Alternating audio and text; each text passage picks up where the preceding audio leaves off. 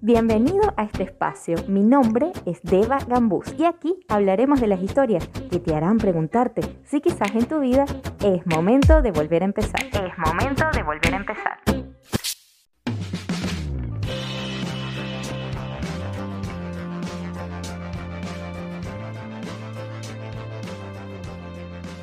Hola, hola, hola, hola, ¿cómo están?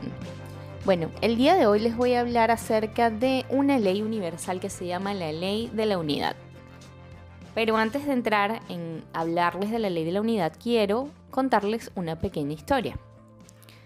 Resulta ser que yo todos los días voy a trotar a un parque que queda cerca de mi casa, un parquecito súper lindo, donde siempre va gente súper chévere, y yo observo mucho qué sucede en ese parque cuando yo voy. Primero, me encanta detallar la naturaleza.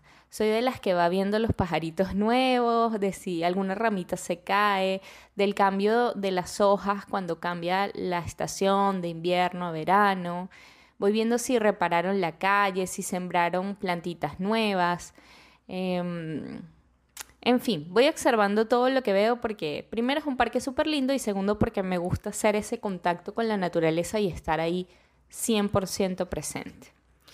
Y así como observo la naturaleza, también observo las personas. En este parque donde yo voy hay muchos personajes. Les llamo personajes porque son bien particulares. Hay unos que sí son como comunes. Por ejemplo, la gente que hace ejercicio, pues somos varios los que vamos. La gente que pasea a los niños, que también son como dos o tres mamás que van siempre con sus cochecitos a pasear a sus bebés. Y hay un grupo que se llama, bueno, no se llama, yo le puse, el Club de los Papás de Perritos. El Club de los Papás de Perritos son como, no sé, cinco o seis personas que van con sus perritos a pasearlos al parque, pero se reúnen a hablar entre ellos. Tú los ves y siempre están en la misma esquina del parque, ahí todos hablando, me imagino, no me, no me he acercado tanto, pero me imagino que están hablando acerca de sus hijitos perrunos contando la nueva anécdota, la nueva travesura, qué les dan de comida, qué veterinario los llevan, etc. Son súper, súper lindos y siempre están ahí. Otro personaje es la señora que va como si fuese a la NASA. Yo entiendo que por restricciones de COVID pues tenemos que protegernos, pero esta señora va a caminar realmente forrada hasta los dientes. Lleva no solamente su mascarilla, sino que lleva un protector facial, lleva un traje que parece como de astronauta, un traje plástico y lleva guantes y lleva unos protectores para los zapatos. En fin, yo creo que hasta le, le cuesta un poco caminar y de paso me, llama la atención porque, bueno, acá en Lima recién estamos dejando el verano. O sea, han sido días calurosos y verla así con tanta ropa y forrada. Uh, pero bueno, ella es uno de esos personajes del parque. El otro es un señor viejito que, hagan de cuenta, un señor como de metro y medio que es cojo de una piernita y va con un bastón paseando como cinco perritos. Es increíble verlo, porque de paso los perros todos, todos le hacen caso. Él va entre que camina cojeando con su bastón y que es un señor de baja estatura y controlando todos los perros y lleva perros grandes. Hay tres de ellos que son perros grandes. Él siempre está allí. Él no, él no forma parte del club de los papás de perritos, él va aparte. Y em, por último, les dejo el que a mí más me gusta, más me gusta del parque. Y yo lo llamé el loquito que trabaja. El loquito que trabaja, em, me perdonan lo de loquito, la verdad no es que sea loquito, sino es que es un personaje, para mí me parece un personaje. Él es un chico, no sé, joven, tendrá 30 años, no sé, que siempre está con su celular hablando, pero como de manera ofuscada. Siempre está eh, hablando algo de trabajo y está como dando órdenes y quejándose y peleando. Entonces, por eso le digo loquito porque nunca habla como calmado, o yo nunca lo he visto hablando calmado. Siempre lo he visto como reclamando. Entonces él habla, no, bueno, dile a José que nos envíe ese correo, ¿cómo es posible que le va a mandar tan tarde? No, le dije a Juan que la reunión iba a ser a las 3 de la tarde, porque es que el gráfico que acaban de mandar... De hecho, de hecho, miren lo que hice para ustedes para graficar un poquito, para dar un poco más de contexto a esta historia de mis personajes en el parque y obviamente darle el protagonismo al loquito que trabaja, que es mi personaje favorito, em, lo grabé. Mm, lo grabé. Bueno, solo un poquito. Simplemente abrí la grabadora cuando estaba pasando cerca porque él va tan acelerado en el parque, o sea, no va trotando, va como caminando, además que camina como de puntitas con los talones elevados. Es muy gracioso, siempre como haciendo gestos con las manos y mm, bueno, lo he grabado un pedacito para que escuchen cómo va de acelerado. Ahí les dejo un pedacito. Para, poder aterrizar en la idea. O sea, está como que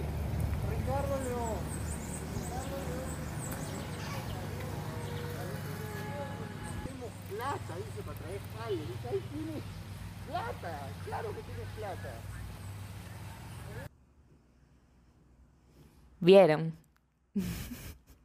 bueno, se percibe poco el sonido, pero era para, para que lo escucharan.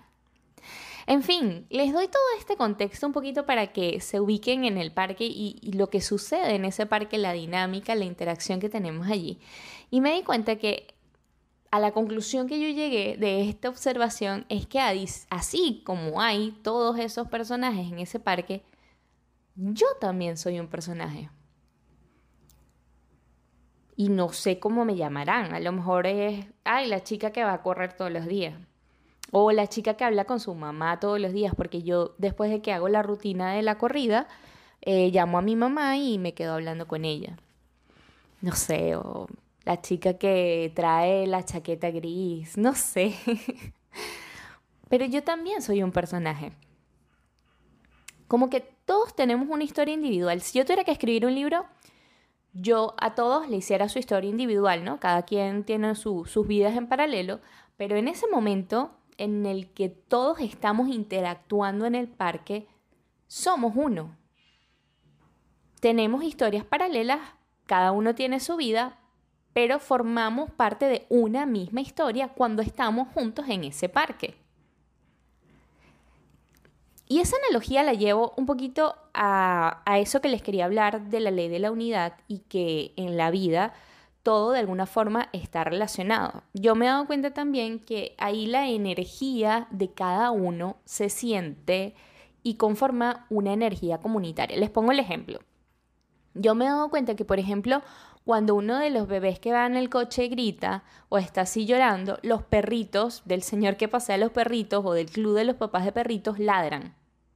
Y en ese momento justo, no sé, pasan más carros alrededor, el loquito que trabaja habla más fuerte, entonces se siente una energía como más pesada.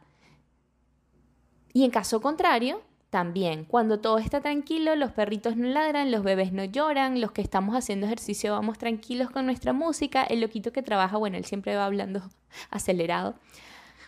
Pero estamos formando parte de una energía común. Y así como de alguna forma cuando uno transmite una energía pesada y todo se siente pesado, cuando uno transmite una energía de calma, todo se siente en calma. Y eso básicamente es de lo que habla la ley de la unidad. La ley universal de la unidad habla de que somos parte de un todo. Somos una sola cosa. Y incluso ahí me lo voy a llevar un poquito más histórico si nos queremos ir a la teoría del Big Bang, de la cual nos desprendemos todos como partículas y cada quien es un pedacito, pero en el origen todos estábamos unidos. Igual lo dice la física cuántica. Todo está regido por una única energía universal. Entonces, todos formamos parte de una sola cosa. Si uno está molesto, afecta al resto. Y también lo sentimos. Por ejemplo, cuando estamos en un sitio donde llega alguien con una energía muy pesada, que está molesto o está quejándose acerca de algo, contagia a los demás y uno dice, ay, este, como que vino con esa energía malhumorada y todo el mundo empieza a sentirse así. Y en viceversa también pasa lo mismo. Incluso, también si lo llevamos a la parte de las religiones, las religiones de alguna forma también nos los han hecho saber. El catolicismo incluso dice, ama al prójimo como a ti mismo. O lo que nos decían de, de pequeños, no le hagas a los demás lo que no te gusta que te hagan. Y todo forma parte como de una sola cosa. Para yo entender esta ley de la unidad, cuando me decían, es que bueno, todos somos uno, a mí me, me sonaba un poquito abstracto, les confieso. Pero para yo entenderlo, yo lo asocié con el cuerpo.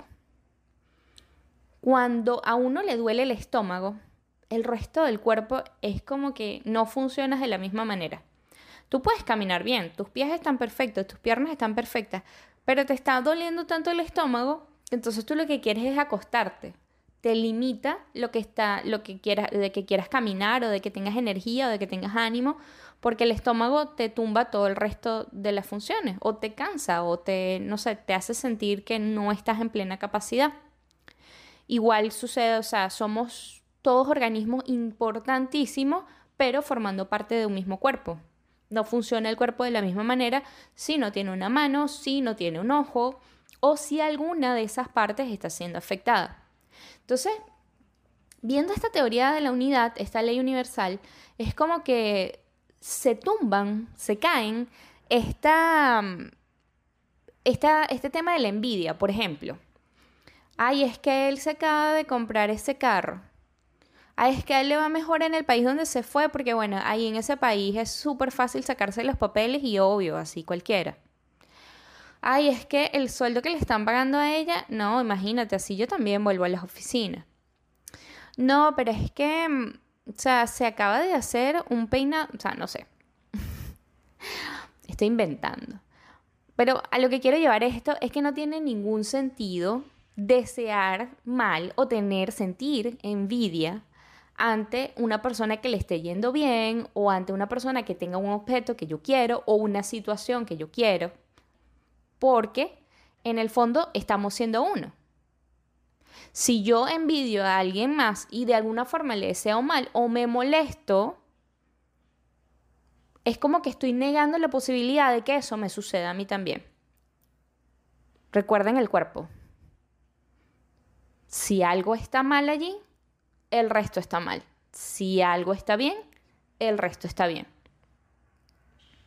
Entonces dejo de ver la situación con envidia, la celebro, le dices celebro tu éxito, me uno a tu celebración, me uno a las cosas buenas que te están pasando, suelto la competencia, suelto el querer, pero yo quiero hacerlo mejor, pero yo quiero hacerlo primero, pero porque a mí no me sale, y celebro al otro, porque al final estamos siendo uno.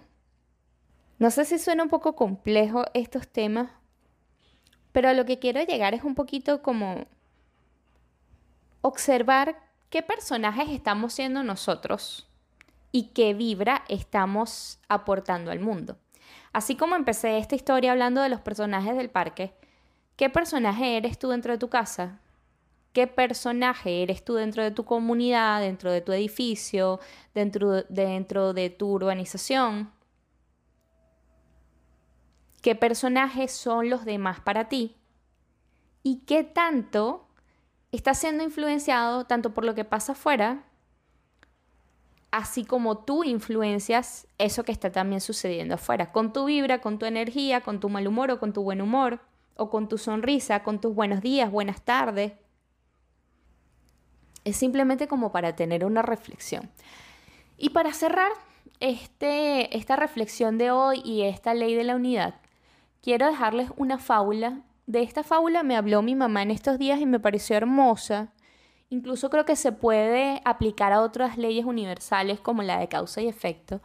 Pero yo la voy a traer el día de hoy y la voy a explicar en el contexto de la ley de la unidad. Fíjense, les cuento. Se trataba de un señor de construcción, un obrero, que ya tenía años trabajando en este ramo de la construcción y estaba listo para retirarse. Ya quería jubilarse, disfrutar de sus últimos años de vida en calma y no quería trabajar más. Así que se decidió de hablar con su jefe y decirle que ya no iba a trabajar más. Que a pesar de que iba a extrañar su salario, decidía pues tener una vida más tranquila con su esposa y su familia. El jefe, tratando de que su empleado se fuera de la mejor manera, le dijo, está bien, voy a aceptar que renuncies, pero antes de que te vayas te voy a pedir que construyas tu última casa. El señor mayor lo aceptó, pero de forma como regañadientes, ¿no? Como, pero ¿por qué? Si yo lo que quiero es irme, yo no quiero seguir trabajando. ¿Qué le pasa a este jefe? ¿Por qué si ya yo me quiero ir? No tengo ni fuerza ni ánimo. Y basado en esto, construyó la peor casa de su vida. O sea, hacía todo sin ánimo, como, bueno, ni modo, tengo que hacerlo porque ya es la única forma de que me dé mi jubilación, pero utilizó los peores materiales, su trabajo era deficiente, llegaba tarde, se tardó muchísimo en terminar la casa. Y bueno, al final lo entregó como para salir de eso y poderse finalmente jubilar. Resulta ser que cuando este obrero terminó el trabajo y le fue a decir a su jefe, aquí está, ya, te entrego tu casa y me voy, el jefe, adivinen qué le dice. Le da unas llaves y le dice, esta es tu casa. Quería que hicieras esta última casa para que fuera un regalo para ti.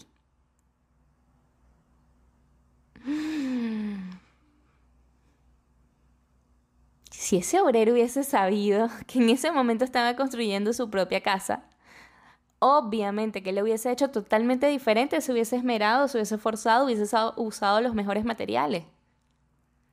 Pero ahora que le tocaba vivir en esa casa que hizo que estaba toda mal hecha. Y a esa misma fábula quiero enmarcar todo esto de que les he estado hablando el día de hoy. Tenemos esa visión de que estamos separados del otro. De que incluso vemos al otro como malo, yo bueno, o el otro lo hace mejor y yo no lo hago bien. Y realmente ahí, si él se hubiese esforzado simplemente por el hecho de hacerlo bien por él, por sentirse bien, porque cuando tú te sientes bien, irradias eso, tu energía, a tu comunidad, él hubiese tenido la mejor casa y vivir allí en su jubilación. Pero con la ilusión de la separación, pensando que su jefe malvado, antes de que se fuera, le había puesto ese castigo, pues construyó una casa terrible. Así que bueno, como última reflexión, simplemente les digo, observen qué personajes están siendo, qué energía están transmitiendo y obrar siempre desde el bien, pero no desde el bien por el otro, desde el bien porque yo formo parte de una unidad y celebro lo mío y lo bueno del otro. Hasta aquí les dejo este episodio. Espero les haya gustado esta ley de la unidad. Si alguien se siente como que le resuena, que algo de aquí ve similar en su vida, o quiere seguir hablando de este tema, me va a encantar que me dejes un comentario en la cuenta del Instagram de este podcast, arroba es momento de volver a empezar. Chao, chao, nos vemos. Gracias por escucharme. Si te hizo clic alguna de estas historias, escribe en la cuenta del podcast arroba es momento de volver a empezar. Arroba es momento de volver a empezar. Chao, chao, hasta un próximo episodio y recuerda que lo mejor siempre está por venir.